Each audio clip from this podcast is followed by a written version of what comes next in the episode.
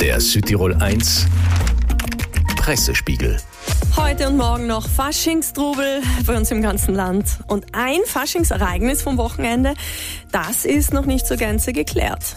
Unser Redaktionsleiter Daniel Reiner. Schönen guten Morgen. Fatale Faschingsfete, sechs Jugendliche landen im Spital. Der Aufmacher heute der Tageszeitung Dolomiten. Dazu ein großes Foto der Einsatzkräfte vor Ort. Freiwillige Feuerwehr und Weißes Kreuz haben sich eine kleine Basis eingerichtet. Neun jugendliche Partybesucher erlitten auf dem Traminer Festplatz Reizungen der Atemwege. Zwei sollen länger bewusstlos gewesen sein. Sechs seien dann ins Krankenhaus eingeliefert worden. Die Ergebnisse der Untersuchungen seien weiterhin nicht bekannt.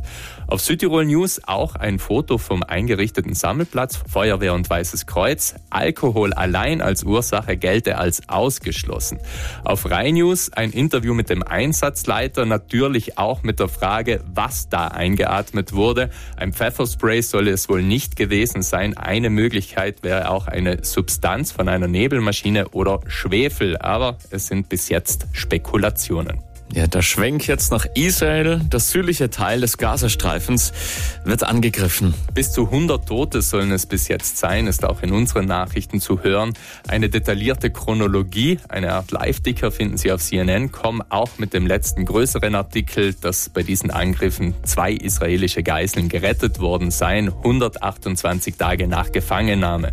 Und überall zu lesen ist von der humanitären Katastrophe, die diese Militäraktionen auf den südlichen Gaza Gazastreifen besonders auf die Stadt Rafah mit sich bringen. Dahin sind eben Hunderttausende Menschen vom Norden bereits vor den Angriffen geflohen. Ein Foto aus der Innenstadt auf BBC.com spricht da Bände. Zu sehen, die Stadt von oben und auf jedem freien Fleck sind Zelte von Geflüchteten zu sehen. Komplett dicht aneinander, jeder Platz ist ausgenutzt. Auf heute.de zum Beispiel eine deutsche Hilfsorganisation vor Ort mit Interview mit einem Notfallsanitäter direkt aus dem Kriegsgebiet, bei dem eben gesagt wird, dass vor Ort niemand wisse, wie überhaupt eine Evakuierung der Zivilbevölkerung funktionieren könne.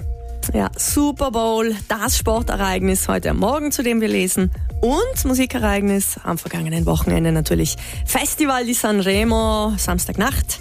Italien steht Kopf bis heute. Das Festival auch heute noch in den Zeitungen und online. Auf Corriere-Idee zum Beispiel ein ausführliches Interview mit der Siegerin Angelina Mango. Sie habe mit einer rein weiblichen Mannschaft gewonnen. Und es ist so gut wie auf jeder italienischen Nachrichtenseite die Spezialrubrik Sanremo eingerichtet. Da gilt es auch einiges aufzuarbeiten. Zum Beispiel die vielen negativen Reaktionen, die dem Zweitplatzierten wegen des Liedes auf neapolitanischen Dialekt entgegengekommen sind. Ja, das Südtirol 1 Pressespiegel ab sofort immer auch zum Nachhören, überall wo es Podcasts gibt. Ja, damit Sie zum Start in den Tag nichts mehr verpassen, am besten auch gleich abonnieren. Der Südtirol 1 Pressespiegel.